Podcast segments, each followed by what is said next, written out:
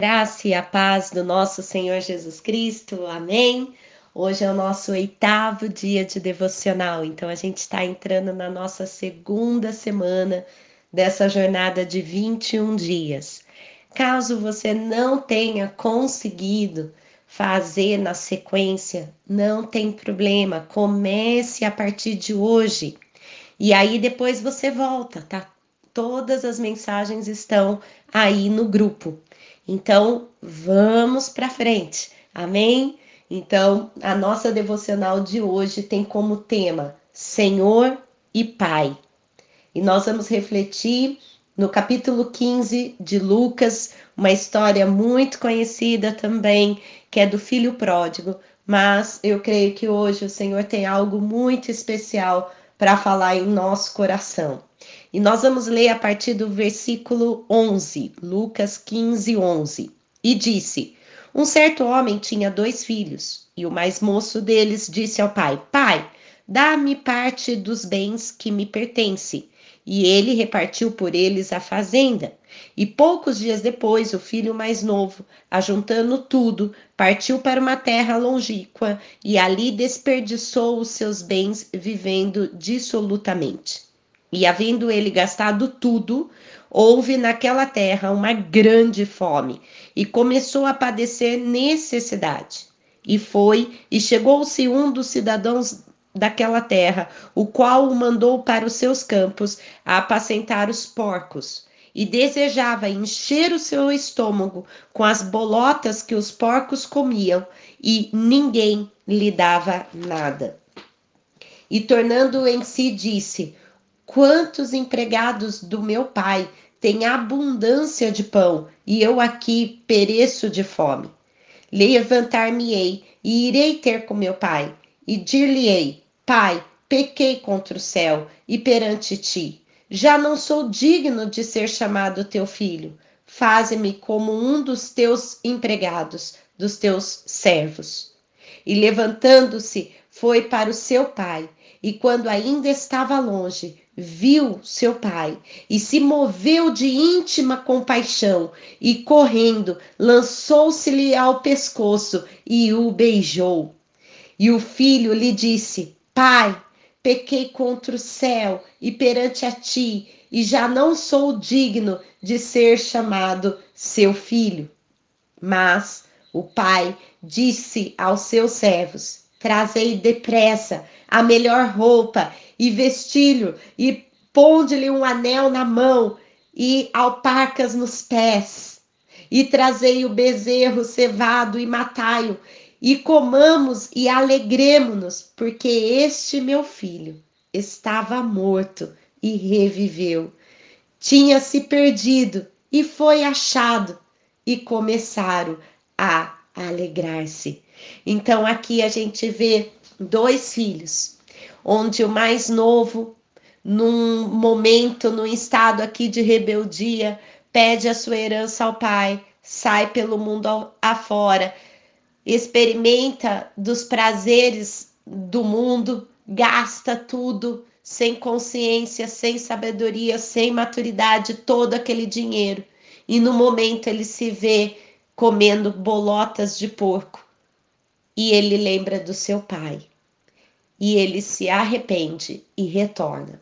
Porém, hoje eu não gostaria de refletir com vocês sobre o filho mais novo, que daria uma outra devocional, mas eu gostaria de refletir com vocês sobre o filho mais velho, aquele que ficou.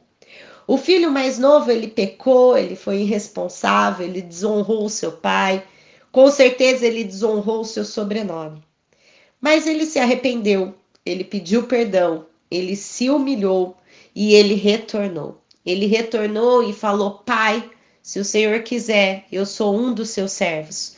Porque ele sabia que até os servos, os empregados do seu pai, estavam numa vida melhor do que ele estava lá fora. E o pai estava esperando de braços abertos a este filho e ele não o insere em sua casa como um servo, mas ele o insere novamente como seu filho, e ele faz ali uma grande comemoração, com uma grande festa. Mas nós vamos começar a refletir sobre o filho mais velho e vamos ler a partir do versículo 25. E o seu filho mais velho estava no campo, e quando veio e chegou perto da casa, ouviu a música e as danças, e chamando um dos servos, perguntou-lhe: que era aquilo? E ele lhe disse: Veio teu irmão, e teu pai matou o bezerro cevado, porque o recebeu são e salvo. Mas ele se indignou e não queria entrar. E saindo o pai, estava com ele. Mas respondendo ele, disse ao pai: Eis que te sirvo há tantos anos, sem nunca transgredir o seu mandamento, e nunca me deste um cabrito para alegrar-me com os seus amigos. Vindo, porém, este teu filho, que desperdiçou os teus bens com as meretrizes, mataste-lhe o bezerro cevado.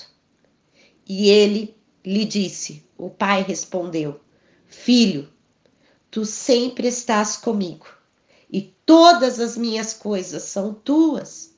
Mas era justo alegrarmos-nos e regozijarmos, porque este teu irmão estava morto e reviveu, e tinha, tinha se perdido e achou-se.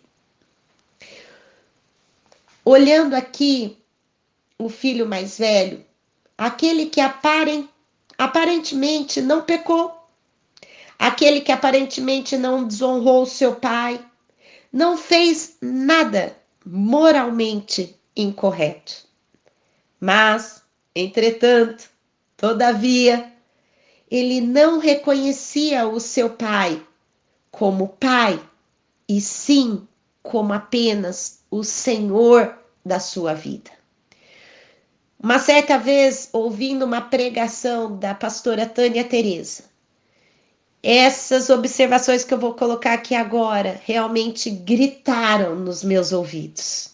Isso me chamou muita atenção, porque sempre que eu ouvi essa passagem, era sempre muito focada no filho que se perdeu e que voltou e se arrependeu e o pai abraçou e perdoou. Mas eu gostaria de dar o foco aqui agora em alguns pontos. Observem comigo que o filho mais velho, ele ouviu a comemoração. Diz lá na palavra de Deus que ele chegou e ele ouviu a comemoração, a festa. E quando ele chegou em sua casa, ele não foi procurar pelo seu pai.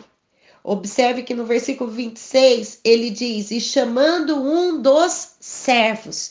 Ele não busca o seu pai, mas ele busca um dos servos para perguntar o que estava acontecendo. Aqui a gente vê que ele não tinha um relacionamento aparentemente de intimidade com o seu pai. O relacionamento que ele tinha era um relacionamento de senhor e de servo. No versículo 2 diz, não, desculpa, e depois, logo no versículo 28, o segundo ponto que eu quero colocar é que ele se indignou, ele ficou irado, ele se enfureceu, ele não se alegrou com a volta do seu irmão. Mas por que ele não se alegrou com a volta do seu irmão? Porque ele não reconhecia o irmão como irmão. Observe no versículo 30 que ele fala assim: Vindo, porém, este teu filho ele não fala este meu irmão, ele fala este teu filho. Ele não tinha esse relacionamento de família, de pai, de irmão. E ele não se apresenta ao seu pai como filho, e sim como servo. Veja que ele fala no, no versículo 29: Eis que te sirvo há tantos anos. É assim que aquele filho mais velho se sentia. Era, ele era um servo, um bom servo, que servia ao seu pai corretamente.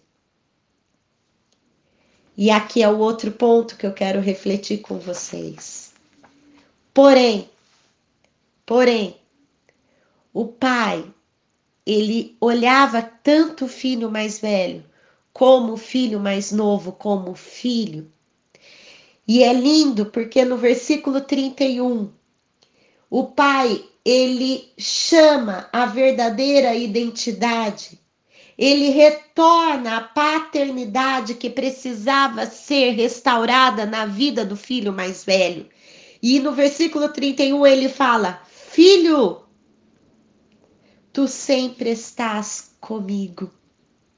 Ele chama o filho mais velho de filho. E aqui ele restaura a paternidade daquele filho. Ele fala: Filho, eu não sou apenas o Senhor da tua vida, mas eu sou o teu pai. Eu sou o teu pai.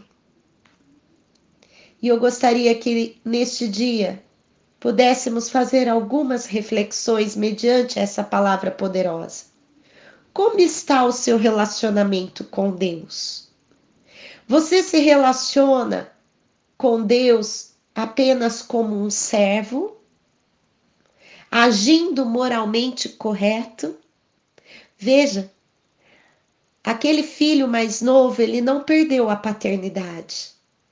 Mas quando ele retornou, ele falou: Eu desejo ser o teu servo, porque é muito melhor do que eu vivi lá fora. Mas ele volta e ele chama o pai de pai. Já o mais velho, ele não tem essa identidade de pai, essa paternidade. Ele só se relaciona como servo. Porém, o seu próprio pai restaura essa paternidade quando o chama e como se fosse uma reprogramação, quando ele fala filho. Como você tem se relacionado com Deus? Você tem buscado essa paternidade em Deus? Você tem buscado ter uma intimidade com Deus como Pai ou apenas como Senhor? Deus quer, nesse dia, restaurar essa paternidade em você. Talvez você hoje realmente vai precisar entrar no seu quarto secreto e falar com Deus. Rasgue o seu coração e Deus te ouvirá e te responderá. Talvez você tenha uma ferida com seu pai terreno. E isto tem te impedido de, te, de você se relacionar com o Pai Celestial. Libere perdão para o seu Pai terreno, para que você esteja livre para se relacionar com o Pai Celestial, o seu Criador, o seu tudo. Que em nome de Jesus, a verdadeira paternidade seja restaurada em cada um de nós neste dia. É a minha oração, em nome de Jesus. Amém? E ainda continuando os nossos desafios. O desafio de hoje vai ser reconhecer e restaurar a paternidade de Deus em nós. Se você já tem esse reconhecimento, a certeza dessa restauração, busque cada dia mais a intimidade com Deus e que essa paternidade seja algo real em sua vida. Amém? Tenham todos um excelente dia. Não temam. O Senhor não é apenas o seu Senhor, mas Ele é teu Pai e até amanhã.